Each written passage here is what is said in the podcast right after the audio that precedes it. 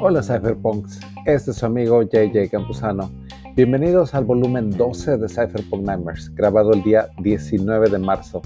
Todo un buffet de tecnología, como siempre. En ese tercer capítulo se entregaron unos NFTs en Avalanche y la plática se volcó en torno a los NFTs y el concepto de Smart Property y Proplets de Nick Szabo, Tesla y los coches autónomos y Agustín Carstens con las CBDCs. Así que disfruta a continuación de Cypherpunk Nightmares, el podcast más futurista del planeta. Ahí está otra vez. Una, una analogía para ver qué piensan ustedes de ella. A ver. A ver, si ustedes les dijeran que tienen que fundir su conciencia en un recipiente y les dan a elegir el blockchain de Bitcoin, el blockchain de Ethereum, el tal, todos los blockchains, ¿en dónde fundirías tu conciencia? Pensando en que si tú fundes tu conciencia en el blockchain de Bitcoin, una vez estemos todos en la conciencia, todos en el blockchain, vas a ser muy lento, te dicen, mira, eh, vamos para tal lado y tú vas a llegar días después de los que están en Ethereum por lo menos. Este, si, estás, si fundes tu conciencia con Binance Smart Chain, eh, vas a quedar como a la merced de, de CZ. Entonces, yo lo, y de hecho me parece una reflexión bastante profunda, ¿no? Porque cuando uno pone su, pones tus proyectos, pones tu, eh, cada un smart contract hoy en día es, puede ser todo un proyecto. Uniswap es una serie de contratos, pero realmente es un solo contrato. Y entonces cobra vida. Entonces, ¿qué blockchain te protege más tanto así que tú sientes que puedes estar respaldando tu conciencia? Entonces, pienso mucho en eso ahora que están los NFT, porque las personas están almacenando experiencias. Los NFT son experiencias que las personas están almacenando en el blockchain. Y, las experiencias son una forma de, de, de un, un time stamp de lo que estaba pasando con la humanidad ahora, como lo fue el New York Times, como lo fue Facebook en su momento, y ahora lo estamos viendo con los NFT. A ver, ¿qué piensas? Dice, Definitivo, ¿eh? Dice pinche Agus que en donde le cobren menos gas de FIS Sí, sí, sí. Es lo que te digo, hay que ser maximalista del profit, ¿no? O sea, la verdad es que somos mercenarios del profit. A final de cuentas, eso es la avaricia. Digo, vaya, no es, no es ni malo siquiera, no es, es parte de la naturaleza humana, a final de cuentas. O sea, nosotros estamos aquí para que aplicar ese conocimiento y tener que nuestro dinero rinda más, a final de cuentas. Así que no tiene nada de malo el hecho de que te vayas a donde estén los profits, la verdad. O sea, a final de cuentas de eso se trata, ¿no? Así que sí, definitivo. Así que también ya les puse aquí el link de registro también a la academia.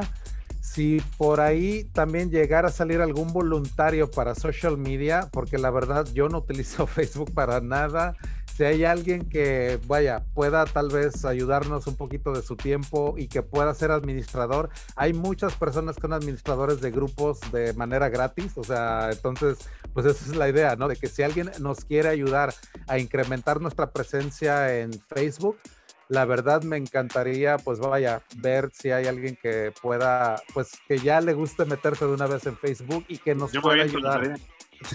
¿Quién, ¿Quién fue el valiente o qué? Yo, yo, yo, yo me la viento. ¿Quién es el nombre? Agárralo, JJ.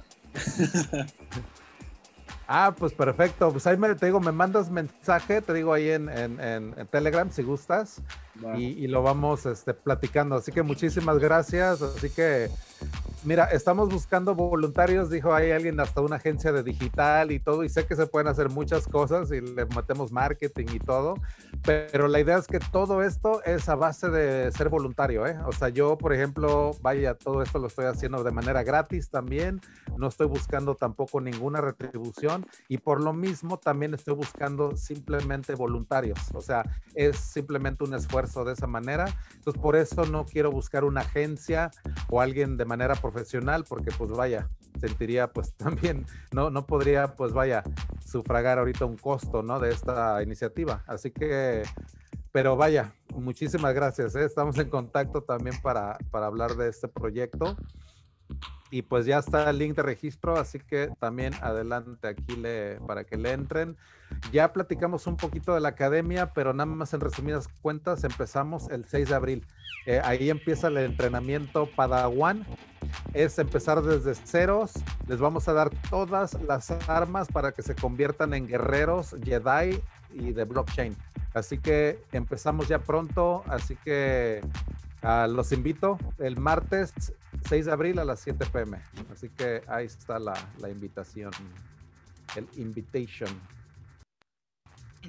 Y es la primera academia del renacimiento digital, cabrón. Así como que súper ultra futurista, Jedi, o sea, le vamos a meter, o sea, pura mitología así muy, muy futurista. Así que eh, ver de todo ahí. Hasta criptografía, vaya, criptografía leve, filosofía, economía, Bitcoin. Por eso es un politécnico. De ahí viene, porque le vamos a, vas a saber de, todo. Nos vamos a especializar en la generalización ahí en, en Padawan, es de darle ese, esa apertura a la mente, ¿no? Así que bienvenidos al Renacimiento Digital con la Academia Padawan, ahí los espero y ojalá les, les demos así con todo, ¿eh? Ya hay como que casi 300 ahí, así que si se registran, ahí eso también nos va, nos va a echar la mano. A ver qué tal jala este experimento. Así que Sí, JJ, ahí le Adelante. a muchos de, de los del grupo, de la gente que está ahí cerca a Platodero, a los jóvenes y todo, les pasé el dato ahí de, de la Politécnica y para que se metan, creo que más de uno les están muy interesados. Y ahí pensando en la pregunta de, de, Andrés ahí de la parada, yo creo que hay que aprovechar también como la posibilidad de que podemos fraccionar nuestra conciencia, entonces podemos ir hasta en muchas partes de pronto, y eso yo creo que nos da la posibilidad de no ser como binarios o de que es aquí o no es aquí, sino que puede ser en muchas partes y al mismo tiempo, eso está muy interesante también. Lo dejo ahí como mi, mi respuesta. Está genial ese tipo de pensamiento. Lástima que no está aquí ahorita el, ¿cómo es? El, el de adiós, dile adiós a mi jefe, porque por lo menos yo trabajo 100% en DAX, o sea, en DAX o en DAOs, 100%, todo el día, todos los días. Y entonces yo trabajo en varias DAOs y varias DAX. Ser parte de una DAO no te limita a ser- no ser parte de otra. Y esto es lo primero que te enseñan en una comunidad descentralizada que realmente tu tiempo es tuyo y tú lo administras como quieras. La cuestión es que tú das lo que puedes otorgarle durante un tiempo a algo. Y en los trabajos convencionales, tú tienes que ser como solo de una empresa y estar para la empresa y estar en eso y, y vestir un uniforme. Entonces, esto es parte de la revolución del renacimiento digital. Poder ser parte de varias comunidades al mismo tiempo y que realmente no seas parte de ninguna si quieres. Tú puedes solamente incluso trabajarle a una comunidad sin siquiera tú respaldarla. Tú puedes ser contratado por XRP o para hacer un flyer, para hacer un software, para hacer lo que sea. Y no necesariamente tienes que respaldar el XRP. Puedes incluso dompear su moneda cada vez que te paguen. Y eso es la cosa que te permite eh, las comunidades descentralizadas. Y por eso yo siempre los invito a que sean parte de cualquier cosa que vean que tiene un DAO, existe algún foro, existe alguna forma de trabajar para ellos, existe alguna forma de que te paguen con criptomonedas. Y yo no sé, yo creo que ya, yo llevo más de, no sé, tres años que no ganan otra cosa que no sean cripto y que no, sea, que, que no sean por una DAO.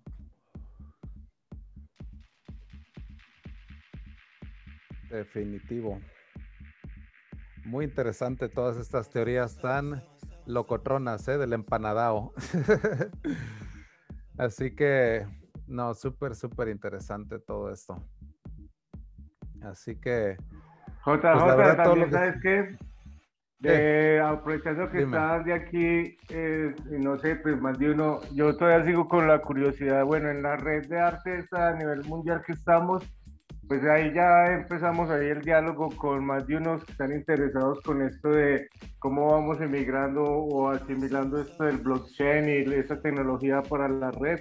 Y bueno, hoy precisamente fue como el primer momento en que la red, que logramos un envío de transferencia de euros entre una organización y otra que no fuera por bancos. Fue hoy precisamente por el primer día que logramos usar las wallets y fue una cantidad pequeña, pero fue como un ejercicio bacán y fue como en la red. Pero seguimos en la pregunta de, bueno, hay una parte que sí podemos entonces empezar a a mover dinero entre las organizaciones para los proyectos que estamos haciendo en, en esta forma de, de las de cripto, ya sea en Bitcoin, ya sea en otras de estas otras monedas, eh, Monero, que me parece también interesante, Ethereum, pero digamos ahí eh, pensando ya en que es una red y como el blockchain también sirve como un asunto de soberanía, un asunto de, de, de, tener unos, una transparencia en, en el manejo de los recursos yo veo mucho potencial, digamos, entonces, ¿cuál sería la, la blockchain que uno podría adoptar para,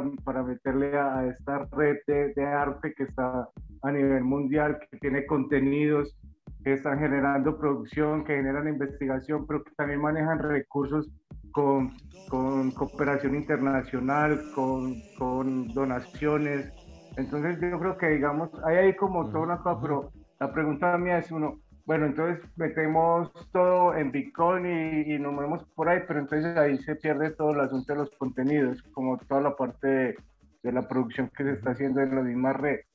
Y el asunto de la gobernanza, ¿cuál es la, mejor blockchain para, digamos, tomar decisiones en la red de forma más rápida, más inteligente, sin tener que estar haciendo un montón de reuniones si, me cachan, no sé qué, qué, qué, horizontes me van a abrir. Mira, yo, yo, lo que te podría decir de entrada es de que si hay opciones para que, por ejemplo, ustedes las consideren. Te, eh, recomendaría Ethereum y Avalanche, por ejemplo, para lo que es la ejecución, por ejemplo, de NFTs. Si lo que ustedes quieren es empezar a, pues, integrar algo, por ejemplo, de los NFTs. En Avalanche es facilísimo hacer esto, por ejemplo, para que ustedes puedan empezar a entender, es el NFT Studio de Avalanche de hecho, Andy también es una experta en todo eso. De hecho, a ella nos distribuyó 100 NFTs utilizando Avalanche ahí en el grupo de, de ahí de Telegram, por ejemplo, ¿no? Entonces, eso es algo que ustedes pueden hacer. Y todavía quedan, inclusive, ¿ves? Todavía hay Ahí sí, si me pasan su, su adres de la wallet, todavía les mando. De Ava, y me salió súper barato, súper, súper barato. O sea, cada hacer los 100, los 100 NFTs y enviarlos me gasté menos de una VAX. Eh, fue... Mm. Crea, porque creas una colección y eso te vale .01 una VAX y luego cada token que minteas puedes mintear 100, 200, 500, los que quieras, te salen todos en .001 VAX. Entonces son centavos de dólar, te sale baratísimo. Por ahí tengo un, un, taller, les voy a mandar el link también para que lo puedan ver y puedan empezar a, a probar con eso, porque es baratísimo, baratísimo y súper fácil. Los voy a buscar y se los mando. Sí, eso sería muy buena opción. Gracias. Uy, súper, qué bueno. Ah, yo creo que Andy te va a estar preguntando muchas cosas por ahí también, para si me, puedo invitar también a una de las conversaciones de la red y una asesoría. Podríamos mirar ahí también ese, ese servicio y a ver si nos vamos aclarando nosotros en la red también. Sí, claro, cualquier cosa que necesites, cualquier duda, igual ahí digo, si, si no es ahorita, puedes hacerlo después en, en el grupo, ahí estoy todo el tiempo, entonces cualquier pregunta con confianza y déjenme le busque el link para que para que lo vean. Digo, no ahorita, pero ya con más calmita. Y me preguntan del, para el NFT de, Avalanche, lo que pueden hacer para conseguirlo es eh, sacar su cuenta de, Avalanche, o su wallet, literalmente bajar su wallet de, Avalanche. Entonces, creo que ahí luego les vamos a poner el link. sí, se los, mando, se los mando también por el chat.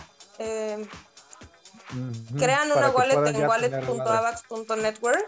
Ajá. Y me tienen que mandar la dirección que empieza con X. Empieza eh, X-AVAX1. Esa mándenmela. Me quedan poquitos. La verdad es que no quiero decirles una cantidad hasta no entrar. Pero pues a los primeros que me lo envíen, pues si quieren en el chat de, de, de Telegram, de Avalanche, y se los mando, ¿sale? Porque así los tengo todos juntos. Exacto, sí sería más fácil. Entonces, los que quieran el NFT, si quieren entrar rápido y no tienes tu cuenta de, de AVA, ahí puedes entrar en wallet.avax.network y tienes slash de crear. Entonces ahí lo que vas a hacer literalmente es crear una eh, cuenta como si fuera tu cuenta de depósito, ¿no? De, de, Avalanche. Entonces ya con eso Andy ya puede generarte ese NFT, ya te lo puede enviar. Entonces ya ahí vas a tener pues ese token NFT. Entonces chequen este link wallet.avaxnetwork slash crear o create para que puedan ya crear su, su wallet y de ahí en adelante pues ya tener ahí el, el NFT Ahorita les digo cuántos me quedan. Le, les digo cuántos me quedan y les paso el video, si no se me olvida. Ahorita, oh, oh, paciencia. Exacto, ahí se los voy a pasar también en el, en el YouTube, también se los voy a pasar aquí en el chat. Bueno, ya se los pasé también ahí para que creen el wallet, ya está en el, en el chat de YouTube. Ahí también para que lo puedan checar y que empiecen a utilizar Avalanche. Oye, de lo de Cancún también has sabido como que un resumen así pequeño de lo que pasó con el Congreso de Quintana Roo o todavía este, están en como que en... Sí, de hecho, de hecho tuvimos un tuvimos un AMA. Eh, para poner en contexto a quienes no saben, eh, Cancún, bueno, Quintana Roo, el Congreso de Quintana Roo empezó a utilizar Avalanche para llevar todo su proceso de iniciativas de ley y proceso legislativo. Y em, esto pasó hace pues, casi tres semanas más o menos. Y tuvimos un AMA este martes pasado, justamente con las personas que se encargaron de, hacer el desarrollo. Y les voy a, híjole, es que ya, ya me estoy llevando mucha tarea. Les voy a poner el link de la recapitulación que, que hubo del AMA. Porque, ah, digo, preguntas muy interesantes. ¿eh? Estaría muy bueno me sorprendió ver muchas preguntas, eh, por ejemplo, de, personas en Turquía, ¿no? En Turquía, la verdad es que tienen muchísima adopción cripto, muchísima. Y en especial como el, CEO de, Avalanche es turco, es Emin Sirer, como que de alguna manera ha hecho buen match y ya hay como cinco o seis lugares que, aceptan AVAX como método de pago. De que una señora de las plantas en una farmacia, cosas así que empiezan a volverse de, uso diario porque está, está muy, muy fuerte Avalanche allá. Entonces. Me imagino que a ser en eh, Istambul, ¿no? Ahí donde, donde hacen eso, o sea, que es la capital de Turquía, ¿no? La verdad no sé exactamente de dónde estén estas personas ubicadas. Probablemente, la verdad no, no, no quiero mentirte. Pero sí ha habido en especial en Turquía, y obviamente hubo también muchas preguntas aquí de, Latinoamérica, pues, en especial porque fue en, Cancún que lo empezaron a hacer.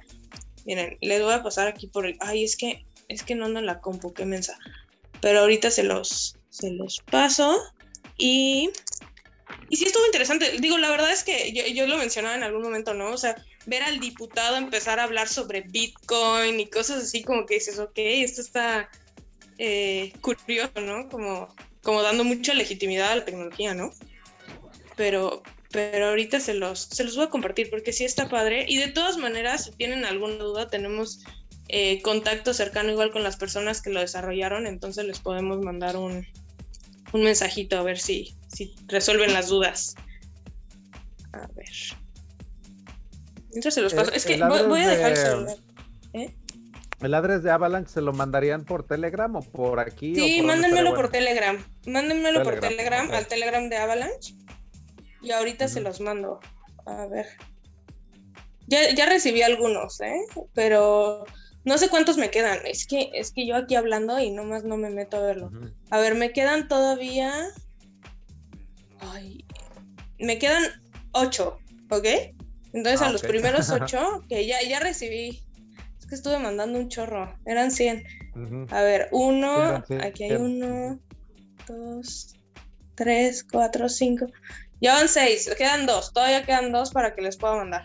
todavía quedan dos. Todavía, no los mando, pero ahorita, ahorita empiezo y les dejo todos los links que les prometí, oigan. Excelente. Así que ahí está, ya mira, otro NFT sobre el NFT que ya les había enviado, así que ve, doble. Así que excelente. Uy. Así que buenísimo aquí con esto de los NFTs. Toda una revolución, ¿eh? La verdad. Es, va a cambiar, pero así muchísimo, muchísimo. La verdad, la industria hasta de la música y del video también, porque ya se está empezando ya a meter producciones audiovisuales también. O sea, esto va a empezar a abrir nuevos campos en lo que son las disqueras, en lo que son ya el concepto de, de hasta video, cinematografía tokenizado. De hecho, hay un director de cine que de hecho tuvo una entrevista ahí en el Bitcoin Embassy, donde él se la pasó hablando de tokenizar una película, por ejemplo, de qué hecho él habla de tokenizar los 24 frames por segundo, de hecho, así como tienes una película de una hora y media, pues imagínate cada segundo por 24 y todos esos son tokens, por ejemplo, NFTs. O sea, imagínate también así el concepto como que vaya, están tratando de pues de aplicar o de buscar, ¿no? Con los NFTs. Así que, pues vaya, sí es, es diferente. Jay, este, ¿qué te pareció el, el, Twitter de Elon Musk ahí del NFT de ese video que está con música tecno y todo? ¿Qué, qué te pareció? Es Tecno King, te digo, es el que controla los memes, controla el universo. Te digo que eh, eh, Elon ya le cómo sacudir a la simulación, cabrón. O sea, ese es de los que le gusta a él sacudir a la, simulación, de ver qué hace, ¿no?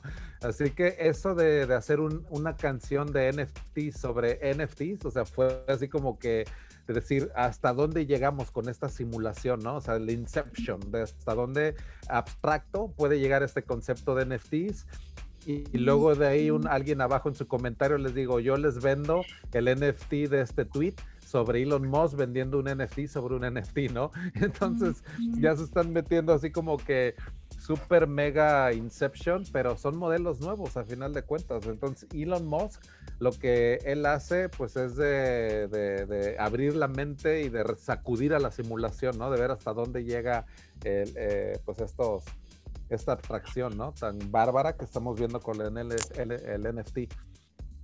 Ya Entonces, todo recursivo, ¿no? El, el, NFT del NFT del NFT. Que estamos ahí, fíjate, eso que es, es tokenizar la experiencia humana ya porque ahí lo que estás viendo es de que pasa un suceso y ahora estás tokenizando el suceso, que es el tweet. O sea, eso ya también es tokenizar la experiencia humana, porque ese tweet te va a recordar literalmente la fecha, el día, qué mensaje se transmitió, eh, transmitió en ese tweet. O sea, eso es importante porque ¿qué es lo que te da el NFT? Lo que te da es como una fábrica de patentes de la mente humana. Esos son los NFTs es una fábrica de patentes de la mente humana. Así ya nada más para dejárselos así de tarea. Son la fábrica de patentes de la mente humana, porque ahora qué pasa? Tú lo que estás pagando por un NFT es porque estás pagando esa patente que ese JPG o GIF o lo que sea, o sea, audio MP3, lo que sea, produjo una huella digital que solamente se va a producir con esos datos otra vez. Si haz de cuenta, tú le metes una Mona Lisa pintada con la, cara del Pepe y la NFTas, por ejemplo, si yo le modifico un pixel a, esa, a ese JPG, va a producir un NFT completamente diferente. O sea, esa imagen, ya como yo la hice, con mi mente, mi creatividad, mi creación, es esa huella digital. Tú lo que estás comprando es una huella irrefutable de que esa, esa mente humana creó esa patente. Estás comprando una patente de la mente humana de alguien más. Eso tiene un poder también. Estamos conectando con los NFTs, estamos conectando artistas, estamos conectando la mente del artista con el usuario ya, directamente ya no hay intermediarios entre la mente del artista y la mente del usuario. Si el usuario lo quiere comprar y el artista lo creó y lo quiere vender, ya no hay barreras. Eso es el NFT. Eso es. Es de, eh, quitar todas las barreras entre el artista y la mente del artista y la mente y la, la, la lo que el usuario quiera hacer. Es derrumbar todas esas barreras. Eso es, es la, la, la fábrica de patentes, te digo, de, de, la mente humana, a final de cuentas. Eso, te digo, tiene una, un poder inmenso, la verdad. Cuando te pones a analizar el poder de los NFTs, es, puta, o sea, va a revolucionar, la verdad, va a crear nuevos modelos también, nuevos modelos de negocios, nuevos modelos de, innovación en este año, nuevas iniciativas de arte que no se podían hacer antes, así completamente inéditas, cabrón. O sea, yo no puedo ni predecir qué es lo que viene ya en NFTs. Pueden ser los nuevos tamagotchis ya digitales que, que cambian con el tiempo, que les tienes que dar de comer. A lo mejor eso puede ser la nueva, la nueva moda en NFTs.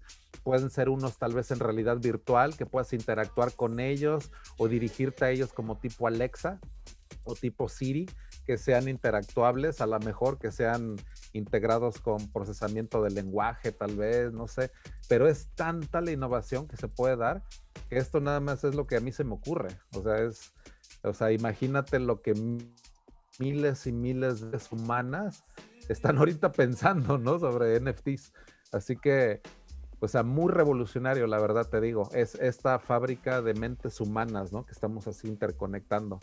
Entonces, el arte es la puerta de entrada para muchas, muchas cosas más y nuevos, nuevos modelos de negocios.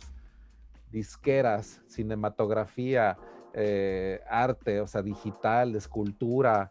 Eh, ya le están llamando al arte como un NFT, físico. O sea, ya dicen, ah, mira, mira, es un NFT físico, es una pinche así hecha a mano. Sea, dices, no mames, qué pedo, ya lo estás pensando ya mejor al revés, ¿no? Ya de verlo como un arte físico, ya mejor dices, ah, es un NFT, pero físico, es un NFT que puedes tocar, cabrón. O sea, eso ya es tokenizar el, ya el arte, o sea, es tokenizar ya el smart property, ¿no? Entonces, eso puede dar el, el, auge al smart property, por ejemplo, ¿no? A tokenizar inmuebles, a tokenizar autos, por ejemplo. Tokenizar las llaves de los autos era algo que Nick Savo ya venía diciendo desde el 98, por ejemplo, sea, los smart contracts, smart property o los proplets, que el Nick Savo le llama, son los, NFTs y los smart contracts en realidad. O sea, Nick Savo ya él ya venía hablando de eso, de, de tokenizar todo, cabrón, de tokenizar el, eh, tu coche, tokenizar tu casa, tokenizar prácticamente todo, ¿no? Así que por ese lado, te digo, muy interesante. Estamos viendo ya los primeros indicios de tokenizar la experiencia humana, literal, la experiencia humana así a nivel total.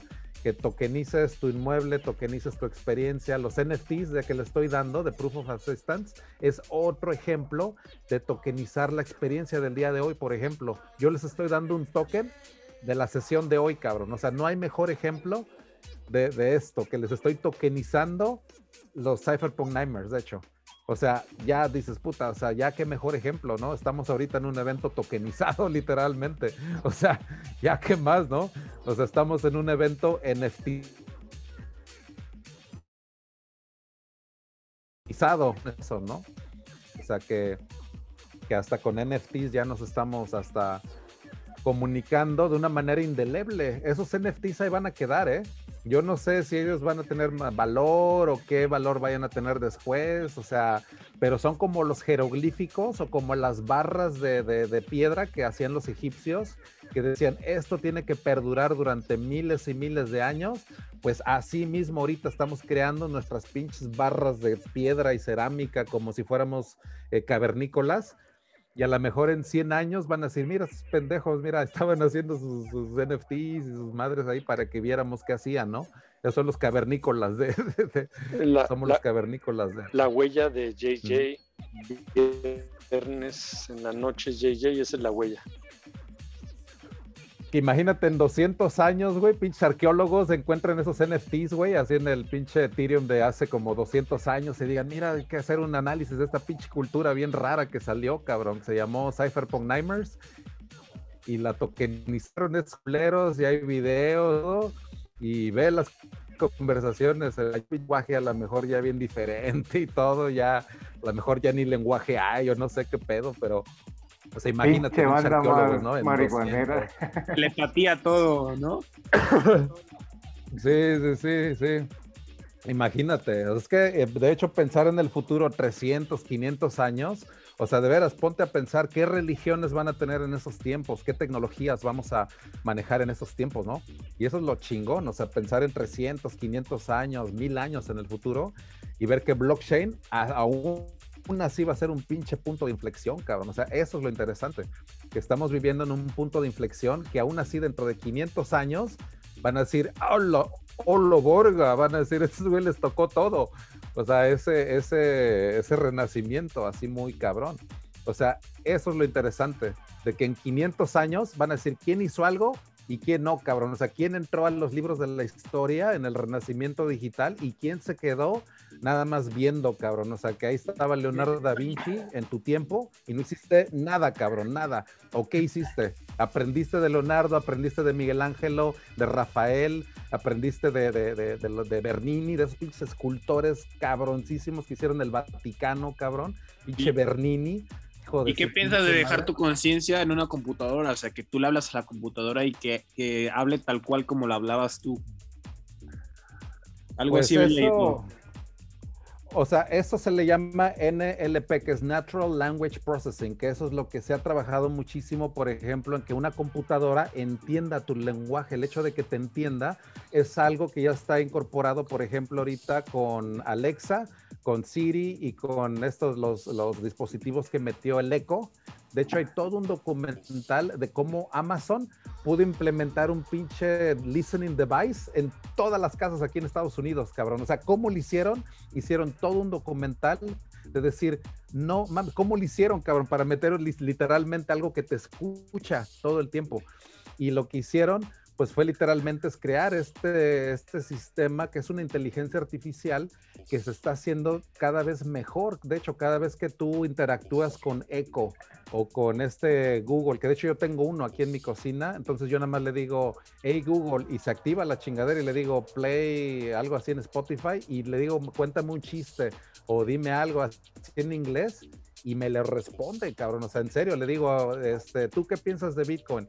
Y me responde la chingada, o sea, me detecta qué es lo que le estoy tratando de preguntar, o sea, un chiste o la temperatura, o sea, eso es súper difícil, cabrón. Eso se llama NLP en inteligencia artificial y ya lo estamos eh, consiguiendo gracias a redes neuronales que se hacen cada vez mejor interactuando con los humanos. O sea, haz de cuenta que se manejan que son recursivos. Ya los programadores ya no tienen que estar metiéndole ahí mano y decir, ah, mira, vamos a meterle un patch y la chingada que porque ya necesita hacerse mejor. No, ni madres.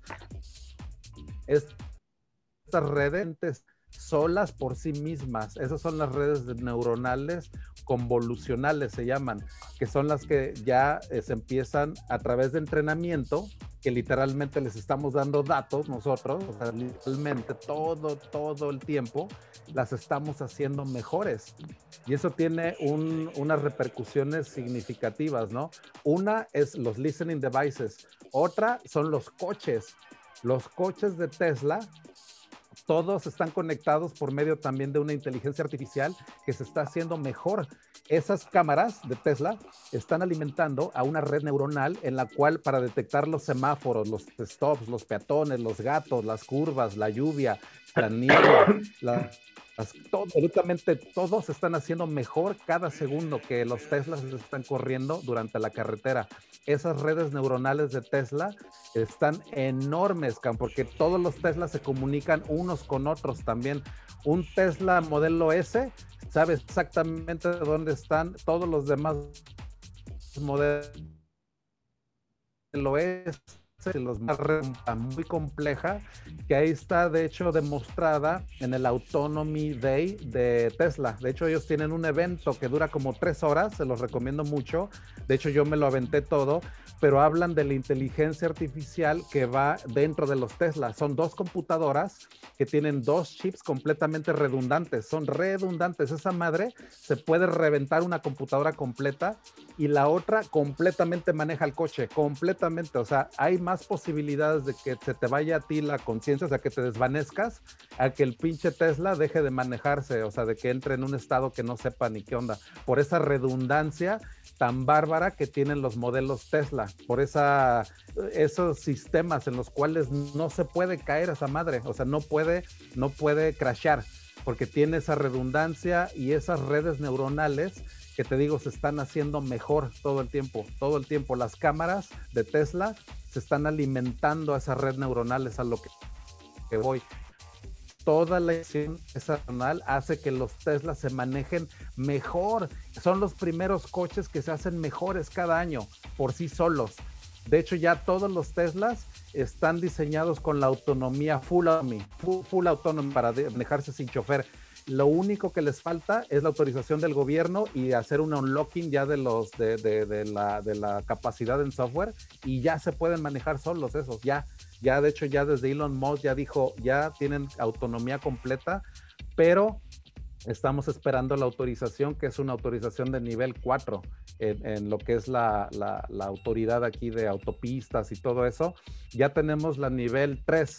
La nivel 3, ¿qué significa? Que el chofer nada más puede estar ahí como un dummy, nada más como un maniquilla. Eso es el nivel 3. Eso es cuando ya estamos aquí ahorita manejando ya los Tesla Trucks, que ya se manejan en convoys tres uh, trucks con un solo chofer. Hay dos siguiéndolos autónomamente en el convoy y un chofer está manejando tres pinches cabrón. O sea, eso es una madre que solamente con Tesla se puede hacer porque es un convoy autónomo de coches. El chofer está hasta adelante como maniquí, como dummy, y hay dos siguiéndolos con una tolerancia de dos pulgadas entre uno y otro, porque como se comunican unos con el otro, la tolerancia puede ser muy pequeña. O sea, pueden estar un, un truck después del otro con dos pulgadas. O sea, no, no, no hay problema. No va a ser, no se va a frenar uno antes que el otro ni nada, porque están integrados los tres, los tres trucks. Eso es una nueva revolución. Ya se están distribuyendo, por ejemplo, eh, cervezas o cargamento de manera autónoma de punto A a punto B en centros de distribución, no de ciudad a ciudad, sino de punto de distribución a otro centro de distribución de manera autónoma, completamente con los Tesla Trucks. Ya se están haciendo totalmente esos, esos corredores autónomos, completamente autónomos, de llevar producto de un lado a otro centro de distribución autónomamente ya. Ya esos ya no necesitan chofer ya eso incrementa muchísimo la capacidad de comercio. Imagínate el comercio ya sin todo autónomo. O sea, ya empezando nada más por ahí, es una mega revolución de meter puro este coche de truck, así grande, autónomo. Esa es la jugada de Tesla para empezar con la autonomía. De empezar desde arriba con los coches grandes, o sea, con los Tesla Trucks, que de hecho se lo llevan a la ineficiencia a los coches, a los trailers, a los, a los normales, en diésel y todo, por todo lo que queman esas madres y todo lo lento que son. Este otro tiene un empuje, este Tesla Truck, jala más mercancía y consume muchísimo menos energía. Ya Walmart ya compró 200 de esos pinches coches, UPS también ya compró, creo que, bueno, creo que compró más de 100 entonces imagínate todos los, trailers autónomos que se van a ver ya en Estados Unidos. Muchos, muchos trailers ya autónomos. Entonces, por ahí viene. La idea es de que los Tesla, cuando tú compres tu coche, que sea un taxi robótico en unos años. Ahí te va. Tú ahorita compras un Tesla modelo S y la idea de Elon Musk es que en menos de cinco años tú lo pongas a trabajar las 24 horas del día, esa madre porque ahorita está aparcado tu coche 90% del tiempo en realidad. O sea, si te pones a pensar es un recurso muy mal utilizado. Los coches se pudren ahí, el 90% del tiempo están parados y eso es un desperdicio. Necesitaríamos muchos menos coches si todos fueran autónomos. Serían muchísimo menos la cantidad de coches que se necesitan, porque con eso transportas a todo el mundo. Tú tienes un taxi autónomo robótico llega, te recoge, vámonos, cabrón, te, devuelve, ya para qué quieres coche, ya te vas de un lado a otro, así ya sin necesitar este, un Uber autónomo, cabrón. imagínate una red Uber sin choferes. Dices, no, no mames, pues ya, güey, o sea, ya con eso le das la vuelta a todo. Entonces aquí en Amazon ya metió su coche autónomo ya sin choferes, es un coche para cuatro, así como una banquita para cuatro ya sin chofer, que se llama Sux. De hecho, ahorita se los muestro este, este de, autonomía de Amazon para que lo chequen. Lo puse la última vez, pero pues yo creo que igual sería bueno como que darle otra, porque es muy significativo esto de Amazon, ¿eh? de meter ya este, este coche autónomo, que es este que se ve aquí. Este que lo ven aquí en pantalla, este ya es un modelo autónomo de Amazon que ya no tiene chofer. Entonces voy a poner aquí este video para que puedan ver cómo funciona este coche. Ya es completamente autónomo. Voy a poner aquí cómo se corre en el. Creo que ya viene por acá. Ya estas son las pruebas. Mira, aquí es como se ve el coche. son banca para cuatro, cada uno tiene una pantalla. Entonces tú puedes checar que la temperatura del coche y que el sonido, no sé qué tantas cositas, tienes una consolita y ve, es autónomo completamente. Esto es la movida de Amazon para la autonomía en, aquí en, Estados Unidos. Entonces, también muy, muy interesante el concepto de autonomía y inteligencia artificial aplicada ya. O sea, esto es inteligencia artificial aplicada a, coches, o sea, autonomía, a robótica. Entonces es la fusión de robótica y autonomía en realidad. Así que, y, inteligencia artificial, perdón. Así que la verdad muy, muy interesante esto de los sensores, los mapas, a cómo trabajan, ¿no? O sea, es la verdad muy, muy, muy revolucionario. ¿Sabes qué es lo que implica para, para la industria del comercio y la alimentación? Porque en realidad los que producimos en el campo, la transportación de alimentación es lo que genera muchísimo costo, eleva dos o tres veces el costo de, del alimento. Entonces yo creo que esta, esta alternativa de Tesla va a abaratar los costos y a lo mejor puede ser bien pagado el, productor, pero en realidad eh, eso significa que nos va a costar a lo mejor, eh, hablando dos pesos una manzana, un peso, 50 centavos de peso, ¿no? Se va a abaratar mucho el costo. Y, la, la, seguridad que va a tener, actualmente en México mandar producto a los mercados implica que compres seguro, implica eh, que le pagues a un chofer, los choferes son igual de caros que en Estados Unidos.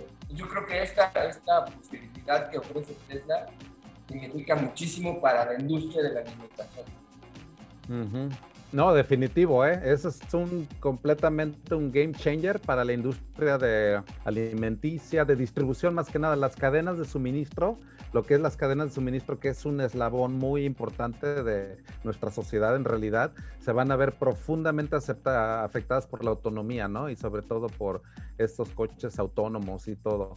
Así que la transportación humana, por ejemplo, estaba más enfocado a la transportación humana, que es el SUX, que eso también, pues vaya, tiene mucha implicación, este modelo que es completamente autónomo, pero como les digo, el Tesla Truck también va encaminado a ese, a ese punto, ¿no?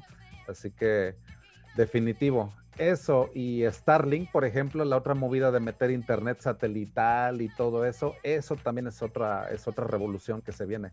Así que por un lado tienes eh, esta revolución de autonomía, inteligencia artificial y todo, y por otro lado Elon Musk, de hecho el lunes viene la segunda, la, la misión número 22 de Starlink. De hecho yo las veo en vivo porque aquí como estoy muy cerca de Cabo Cañaveral, cada vez que hay un cohete, si es en la noche, a mí me toca verlos, así como que cuando salen y todo, porque estoy como a una hora de Cabo Cañaveral. Entonces, los, la verdad disfruto mucho ver los lanzamientos así en, en vivo. El domingo, en la mañana, a las 6 de la mañana, me tocó uno, así increíble, porque me tocó muy cerca, porque estaba yo por Daytona Beach y me llegó el sonido, a pesar de que estaba como a 30, 40 kilómetros, yo creo me llega como el rugido después de tres minutos de que empezó el lanzamiento y todo, yo todavía seguía viendo y todo, se empieza a escuchar como que un, ese rugido de los motores a lo lejos, ¿no? O sea, muy lejos.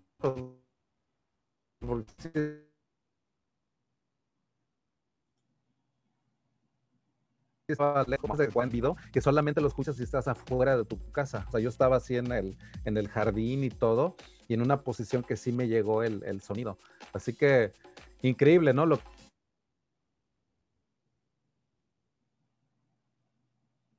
que es la exploración es otro game changer también.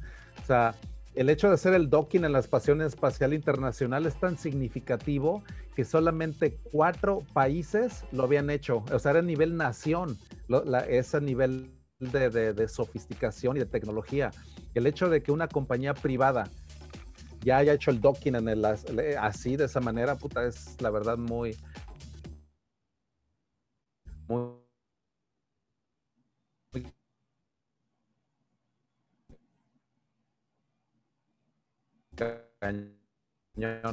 que, darle Así que ustedes qué opinan? ¿Qué onda? ¡Salud! ¿Qué pasó, Nacho? Discípulos de Satoshi. Mis estimados hermanos Saquen las chelas. satoshianos, ¿cómo están, eh? Ya es hora de decir salud o Ya empezó la fiesta, chingado. Ya llegó Nacho. ¿Qué onda? ¿Qué onda? Aventando un buen. set. ¿Todo bien por allá? Todo excelente, todo excelente. Aquí armando las discusiones en los Clubhouse. ¿Ya bajaron su aplicación de Clubhouse? ¿Ya? Ya aquí la tengo, de hecho, yo acá. Sí, Ah, yo tengo rato en ella. Oye, se Ay, pone... ¿Está disponible para Android? Ahí por esa. Por No, esa todavía no, están en versión y- alfa. Están en, beta, esa- perdón. No, está Clubhouse élite, está en beta. Está élite para iPhone nomás. Sí, Por es- eso me sacaron de, de los grupos de, de Hora Spill por, por estar criticando de que era una cosa muy elitista. Y pum, me mandaron por fuera. Sí, Pues- es que están en etapa de beta ellos, o sea, no es alfa o lo que sea, sí, o sea, es puro iOS. Eh, pero, está Pero- bueno, ¿eh? Ya me tocó escuchar a varios cuates, este, a Jimmy Song, lo estuve escuchando hoy, eh, ayer tuvo un par de conferencias, estuve escuchando también a otros cuates que no son tan famosos, este, pero que traen buenas ideas, este, mucho bitcoiner, mucho maximalista, obviamente, eh, pero, pero bien, ¿eh? Pero la verdad es que bastante bueno. Fíjate que Hay hoy me tocó... También, ¿eh? Mucho DeFi. Ah, sí, Hay sí, claro. También. Claro, claro. Y se está metiendo mucha gente eh, como defendiendo a Cardano y, este y aumentando el hype que hay ahí con, con los güeyes de ADA. Está, está chistoso. Se pone divertido. Sí, es que Clubhouse pues ha tenido un, un empuje muy grande en Silicon Valley, más que nada. O sea, ahí es donde entran todos los VCs, por ejemplo. O sea, ves a Elon Musk, por ejemplo, platicar con el de Robinhood, por ejemplo. Esa fue de las primeras que yo escuché y dije, ay, cabrón, pues así la voy a escuchar, ¿no? Pues era Elon Musk. Yo nunca había escuchado a Elon Musk como entrevistador, jamás, así en mi vida. O sea, yo dije, ay, cabrón, o sea, Elon Musk va a entrevistar a alguien. Dije, esta madre no me la puedo perder por nada, cabrón. Entonces dejan a Elon Musk entrevistando al CEO de Robinhood, que era el de ese drama de GameStop y todo. Se puso buenísima, buenísima. O sea, puro Clubhouse, pero son microcosmos. O sea, haz de cuenta que los cuartos de, de Clubhouse, como dice Nacho, o sea, hay grupos que digo promueven Cardano, y puede haber uno que promueva Avalanche, por ejemplo, ¿no? Como ejemplo, y nosotros, por ejemplo, como Cypherpunks, podemos hacer un club de, un room de Clubhouse y va a ser muy parecido a esto, muy parecido, o sea, puede empezar a hablar Nacho, luego empieza a hablar Gabriel, luego empieza a hablar Andy, o sea, es muy parecido, nada más que sin cámara, o sea, es puro audio y todo el mundo está platicando y platicando y platicando, es como un voice room, ¿no? Es como un cuarto de audio. Entonces, pues digo, la verdad a mí me encanta, me gusta más el Zoom, ¿no? Digo, por la cámara y la interacción y todo eso. Pero el Clubhouse, te digo, es como, como muy auditivo, ¿no? Es muy de Sí, estilo- y además está divertido, ¿sabes por qué? Porque eh, también se empiezan los debates, es decir, alguien trae una idea y, y- y sale una persona contradiciéndola o, o resolviendo un, un contraste, haciendo una, una analogía contraria a la que trae, entonces se arman buenos debates, se arma, me, me gusta, me gusta porque la gente expresa libremente lo que está pensando cuando tú estás frente a la cámara, como que estás preocupado de si me veo bien, no me vayan a ver, este, si me tomo, si, si agarro el micrófono, pero allá como es audio, la verdad, la gente suelta tal y como vienen las cosas, le- les, da igual. Entonces, este, oyes improperios, oyes groserías, este, oyes lo que la gente quiere decir, ¿no? Este, me tocó entrar, por ejemplo, a un Pues grupo. aquí también, cabrón, Sí. aquí también, pura Pero- pero yo diría, aquí, hay un pura de-. Hay un montón Aquí- de un- Exacto, Ya aquí te- me viene un valiendo una madre eso. Así que es el Clubhouse sí, del Ah, ay, ahora sí, ahora resulta, ahora Ah, resulta que ya todos dicen groserías. Ay, por por no, No, yo, desde aquí empecé desde el del segundo, desde antes de Clubhouse, nosotros ya decíamos, Desde a poco no es del bloque Genesis Rom, no a poco no dije el culero ese con su castillo y todo eso. O sea, platiqué Sí, la sí. historia de un culero en un castillo en el bloque Genesis de Cypherpunk Nightmares. Así que, y así le dije literalmente, yo conocí a un culero que tenía su castillo y todo, y eso fue en el primer sesión de, de Cypherpunk Nightmares. Así que en realidad yo siento que es el ambiente que tú también propicias en el Claro. cuarto de Clubhouse. Lo puedes Sí, hacer muy claro. formal también, y yo he estado en Sí. cuartos muy formales, Sí. o sea, es que depende del ambiente de cada uno. He visto unos de yoga que hablan mucho de, de meditación y muy eh, pacífico, ¿no? La onda. Pero te digo, es la atmósfera. Por ejemplo, aquí esta atmósfera que tenemos es poner tecno. O sea, yo no podría poner música en Clubhouse y eso no me gusta a mí. O sea, a mí yo sin música, o sea, yo no, no jalo. O sea, con igual. O sea, Ya estuve en uno que, sí calladito. puso música, ¿eh? Ya estuve en uno que sí traían musiquita de Ok. fondo y todo. Y este. Lo malo es que creo que no hay Qué forma de inyectarlo. O sea, entras a la aplicación, pero no puedes inyectarle música de alguna otra aplicación. Es decir, tendrías que tener música externa en una bocina que entrara por el micrófono de, Ujú. de- de tu Ujú. aplica- de, de tu teléfono. Entonces, eso creo que lo hace un poquito no natural. En, en cambio, aquí, JJ lo que hace es que es- está eh, utilizando una aplicación que entra directo al Zoom y, y lo sentimos como parte de la, del ambiente. Eso está padre aquí. Pero está bueno. Eh, Llevo dos días eh, eh, aprendiendo a usar el. Clubhouse. Ahí, ahí deberíamos armar el grupo en Clubhouse, los que traemos este iPhone y nos conectamos. Aunque se quejen los que traen Android, aunque se quejen. Ah, Pues mira, yo lo tengo y aún así no lo uso, ¿eh? O sea, yo lo tengo, el iPad y todo, y pues la verdad Yo traigo digo, dos, güey. O sea, este, tengo que, tengo que estar en los dos lados, güey. Si no, no, no jala. Sí, sí, No, sí. nada, esto Pues- también un saludo a la gente de Cuba, que eso sí mantienen bloqueados y ahí en, un- en estos grupos he visto que ellos son meros magos para poder también estar en este mundo cripto y poder estar en estas cosas y precisamente estas cosas de, de- de grupos cerrados, elitistas, me hace recordar a eh, discusiones que tenía y conversaciones con ella. Entonces ahí un saludo a la gente de Cuba, que son meros guerreros. A la gente de Cuba. Ey, también puede. JJ, también puedes crear el canal de, de los Cypher en, en Discord y ahí nos ponemos a administrarlo y, y también se puede hacer pasar el en vivo por Discord, que Ok. también jala mucha gente del, del mundo cripto. Ok, ok. Sí, lo voy a, lo voy a tratar también eso, ¿eh? De, de checar Discord. Sí, Discord Ayudar, está sí. padre, ¿eh? Me Sí, es una, es una buena plataforma, sí, exactamente. Y no, y no priva a los de solo los de iPhone, también entramos los de Android. Exacto. Sí, es multiplataforma, ¿no? Que no es tan, tan, tan. Pues vaya, es que todavía están en, en alfa los de Clubhouse. Oye, JJ. ¿y ya probaste el Oculus? Sí, de hecho ya me preguntaron hace rato, me aventé la experiencia Ah, ya. de Star Wars en el Oculus, que está, pero así de, no más, porque es la experiencia de Darth Vader, la que yo compré, se llama Darth Vader Inmortal, se llama. Entonces te metes al dojo del Darth Vader y estás con el pinche lightsaber y como los controles, es muy realista ya la, la experiencia, yo nunca la había hecho con controles. O sea, yo lo que tenía era el Oculus, el prototipo, que era el que le ponías el celular. Esta, no mames, ya te da una experiencia, la verdad, muy fluida en la óptica y los controles hacen que hagas, o sea, todo, güey. Agarras el sable con las dos manos y dices, boom, boom, y todo el sonido, güey, dices, no mames, o sea, te da la experiencia de veras muy cañona y de agarrar, sobre todo, de manipular, haz de cuenta, agarrarte de como de un andamio, así hacer esto, es muy realista, cabrón, muy, muy realista. Es hecho de hacer rock climbing. De hecho, mañana voy a empezar a intentar una de rock climbing, o sea, de escalar en realidad virtual dicen que está bien cabrona. Entonces mañana, pues ahí les cuento, a ver qué, a ver qué tal. Sí, se ve muy bueno, se ve muy bueno.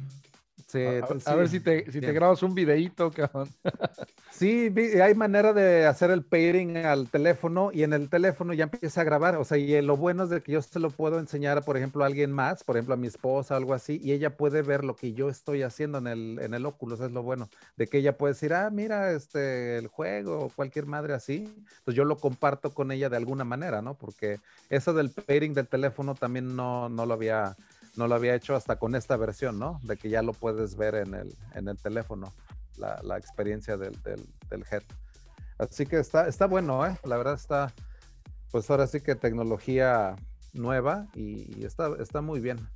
se me hace pesado, ¿eh? Ya después de utilizarlo 30, 40 minutos, yo la verdad ya no, ya no aguanto. O sea, sesión larga, yo la verdad, yo, diría que sí está, está difícil, porque ya la verdad sí lo siento.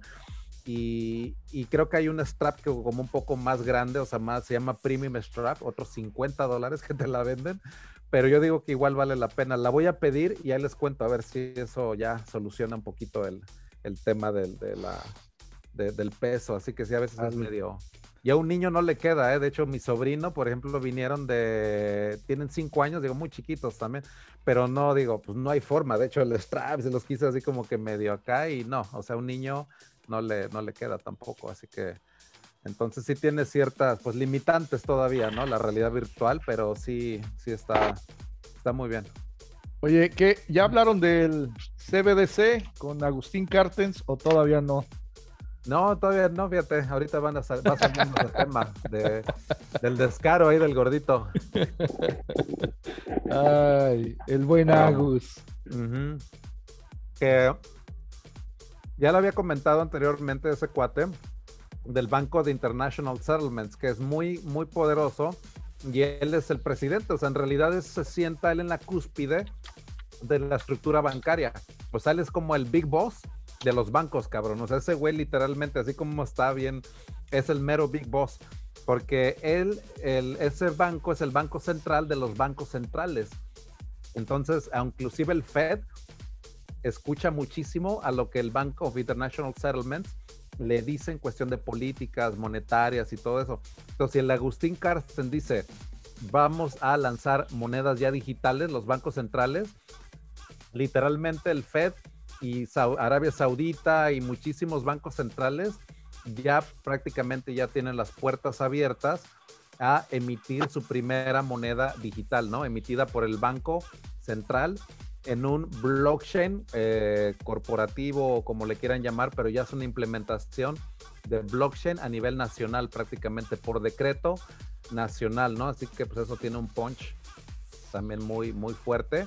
Así que pues mucha atención a lo que dice el Agustín Carstens, porque ese banco, te digo, es el banco de, que está arriba de los bancos centrales.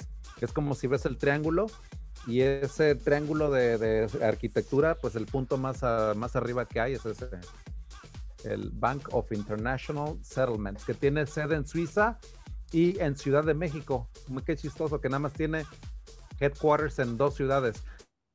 Ginebra en Suiza y Ciudad de México. Me hace súper curioso que la única otra ciudad donde tienen un headquarters es literalmente en el DF, cabrón.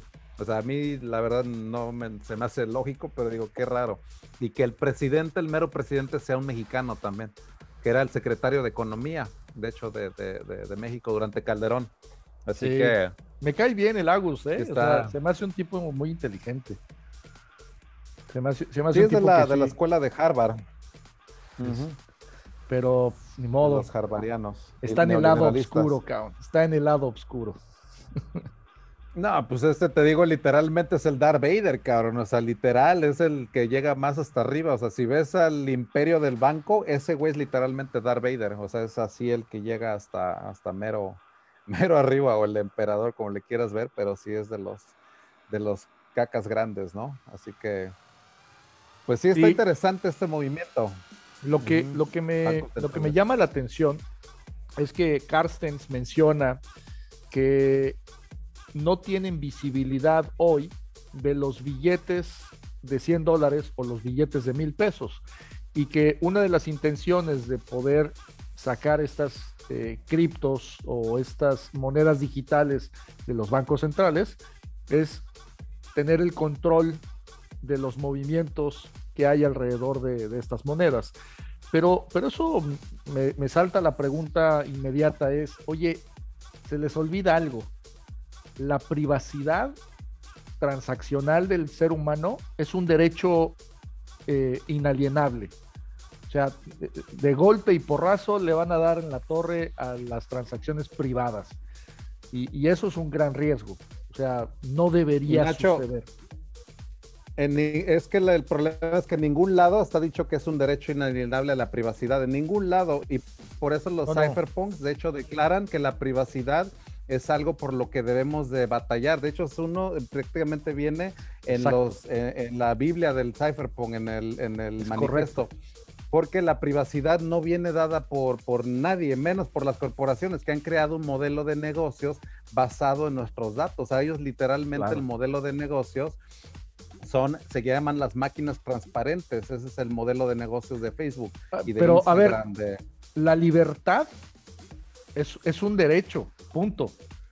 No tiene que decirlo en ninguna carta de ningún gobierno. Es decir, tú tienes el derecho de ser libre y punto. o sea, son cosas este, moral y éticamente eh, dadas, ¿no? Al, ser humano. Pero la libertad y la privacidad son cosas muy diferentes. O sea, la libertad y la privacidad son conceptos muy, muy diferentes. O sea, literalmente la privacidad le da mucha fuerza a la libertad, pero la privacidad no va dada, o sea, no va una con la otra. O sea, la privacidad sí te da la libertad, pero son dos cosas muy diferentes. O sea, yo digo que la privacidad, y Snowden de hecho lo dice, que la privacidad es lo primero que le da fuerza a la libertad. O sea, porque ahí te va, tú no puedes ser libre si te están viendo todo el tiempo. Desde ahí, nada más ponte a pensar, Big Brother, el concepto de Big Brother es de que cuando hay una cámara que te está viendo todo el tiempo, ¿cómo vas a actuar? Ese es el concepto de cuando ponen la cámara en el, en el concurso este de Big Brother y todo eso, que se empiezan a pelear y todo, porque siempre hay cámaras viéndolos. Eso del, del Big Brother, no sé si lo llegaron a ver, pero se hizo muy famoso ese es el concepto de que cuando la privacidad te la quitan, tú ya no actúas de la misma manera, ya no eres libre. Y ese es el concepto, por ejemplo, de, 1984, de, George Orwell, que era de Big Brother, que era una sociedad extremadamente de, de, que te vigilaba, cabrón. Eso es el concepto de Big Brother. Él lo inventó, de hecho él literalmente lo inventa en esta novela que se llama 1984 de George Orwell. Él la escribe en 1952 y la escribe como una preeminencia, cabrón. O sea, hasta dónde podía llegar un Estado, un gobierno, a que nos vigilara el 100% las 24 horas. Una sociedad súper represiva, cabrón. De llegar hasta lo máximo, pesadilla, cypherpunk que sería eso, cabrón. Esa es la pesadilla cypherpunk máxima. Ese libro de 1984, si lo leen, esa es la máxima pesadilla cypherpunk, de decir que no pase, cabrón, ese libro. Eso es literalmente eh, la, la, Eso es la CBDC, ¿no? Al final del día, eso es la CBDC es, un intento, es exactamente, es un intento de utilizar la criptografía o el blockchain de una manera completamente del otro lado, ¿no? De para quitar la privacidad, que era lo que Satoshi Nakamoto no quería. ¿Sabes qué es lo que me agrada? que si el CODI no jaló, esta madre tampoco.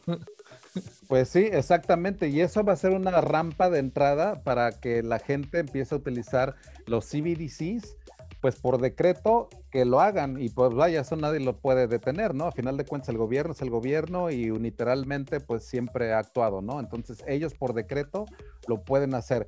Ahora, de que la gente empiece a agarrar esos CBDC y los empiece de alguna manera a cambiar por Bitcoin o por Ethereum o por alguna otra, a eso es una ley económica muy fuerte que se llama la ley de Gersham, en donde la gente históricamente en todas las etapas de la humanidad siempre ha definido el dinero bueno y el dinero malo.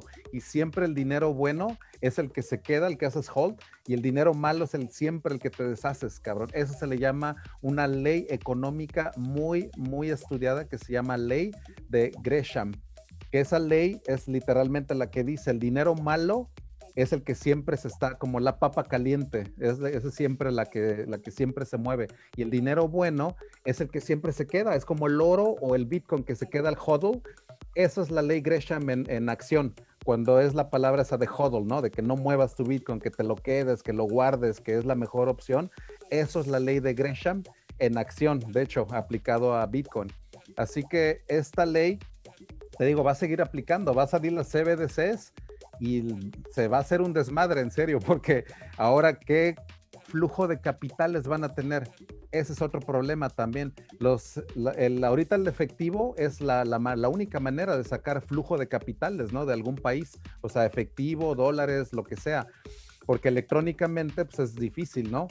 Ahora, a través de CBDCs y de blockchains, puede haber que los flujos de capitales ya se empiecen a, a- a desaparecer y que China, por ejemplo, pueda empezar a tener un flujo de capitales de yen cuando empiece a implementar las CBDCs, o que el dólar también pueda empezar a tener un flujo de capitales enorme y que se incremente el money velocity, que se haga la papa caliente el dólar y le rompes toda su madre a la economía, porque la hiperinflación se iría arriba el 20, 30, 40, 50%. Si le metes money velocity a los trillones de dólares que ya están ya creados, no hombre, se hace una hiperinflación, pero así de, de- del demonio, cabrón. O sea, en serio, ahí Bitcoin puede llegar a valer un millón de dólares de una manera muy, muy sencilla. O sea, literalmente con la hiperinflación. Ahí es donde yo digo que el 2024, 2025, ya vamos a estar viendo a Bitcoin en un millón de dólares más o menos, bajo el modelo Stock to Flow y bajo el modelo que estamos viendo de expansión monetaria tan bárbara, cabrón, pero tan mega bárbara, así que vaya, el stock to flow hasta se va a quedar corto, yo creo. Vaya, hasta. Yo hasta creo que se queda corto, ¿eh? Yo creo que se va a quedar corto. Este, este último año vimos una expansión monetaria no prevista, o sea, era, era, el 2020 fue inesperado, completamente inesperado. Entonces, este, eh, lo va a rebasar. Yo estoy casi seguro que lo va a rebasar.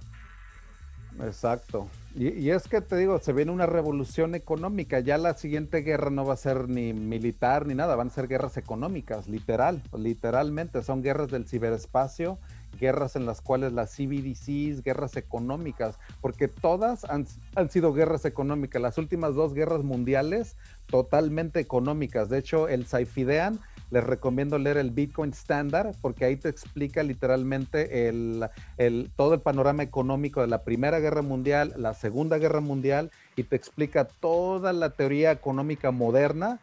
de- de- te lleva de la mano, literalmente, ¿no? Así que está muy bueno ese libro de Bitcoin Standard para llegar a entender que todas las guerras, hasta de los emperadores romanos y todo, era por el pinche lana, cabrón, o sea, desfalcar al otro del oro, o sea, y de las riquezas y de la tierra y todo, siempre han sido por expansión del imperio, expansión económica, román, el imperio romano, el imperio británico, o sea, es pinche británicos, han sido pocos los países que no han invadido, más bien. O sea, el pinche Inglaterra ha invadido a todo, todo el pinche mundo, vaya.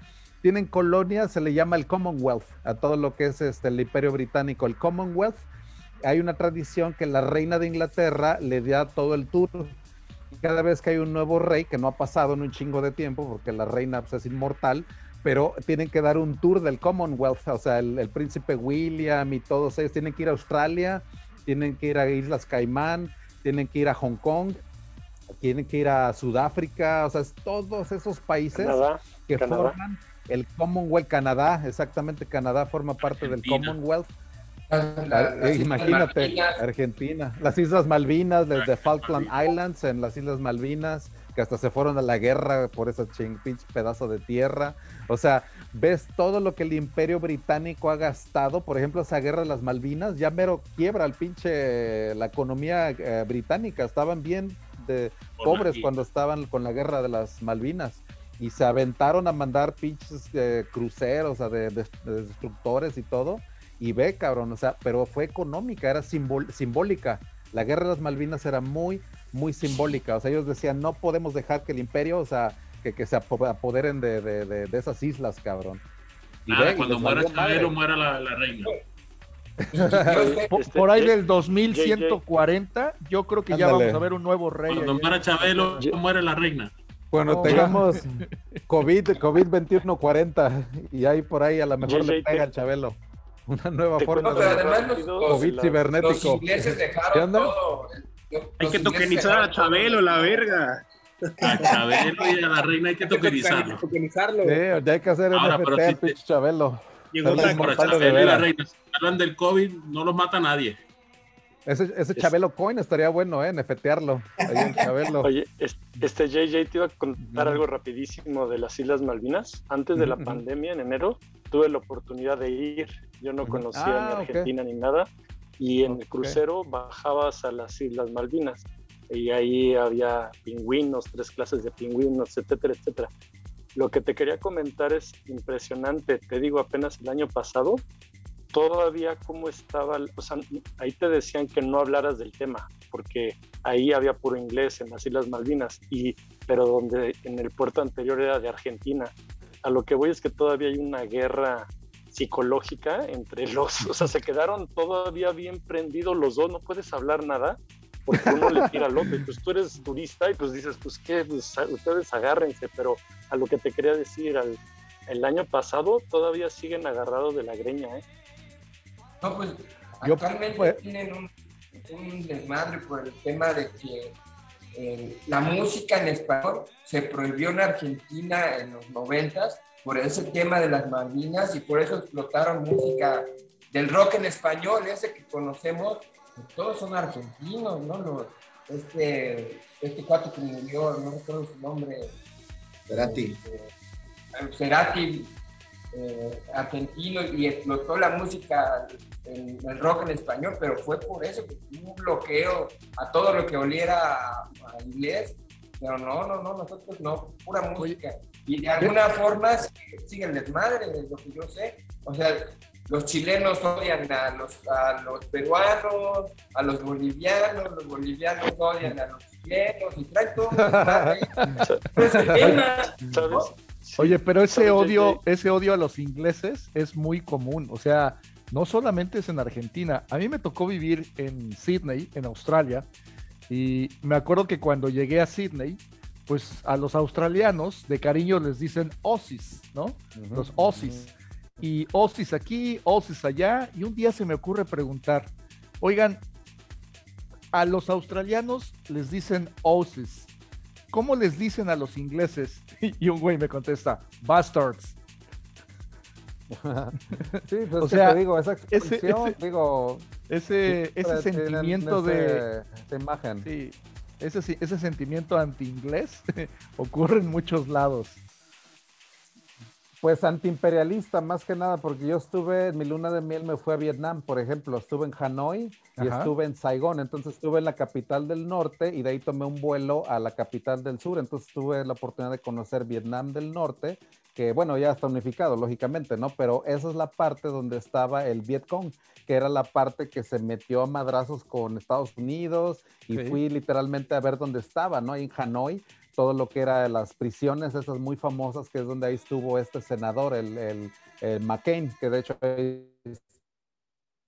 esta en Jamón, ¿no? Muy, muy así mala fama, pero lo que voy es de que los vietnamíes también tienen ese sentimiento, bueno, a los, a los norteamericanos los ven muy, o sea, X, pero ven ese, o sea, no lo ven así de una manera repulsiva, porque son muy abiertos, muy pacíficos, una cultura muy abierta.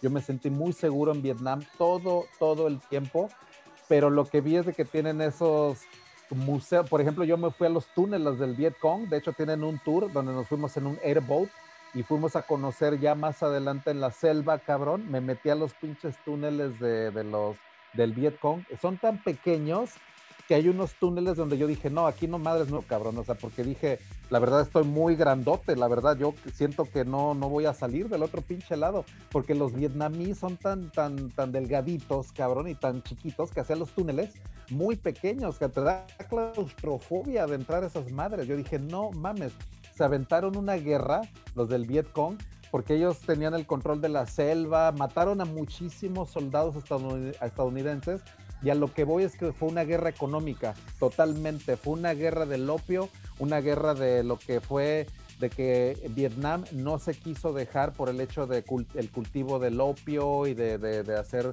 ahora sí que toda esta onda con Estados Unidos y fue una guerra económica a final de cuentas y fue también un escenario de una guerra de expansión imperialista prácticamente, ¿no? Y ahora Afganistán es también parte de ese escenario moderno, ¿no?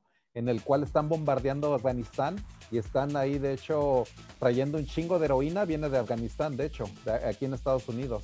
Por eso hay una epidemia de heroína muy grande también aquí en Estados Unidos.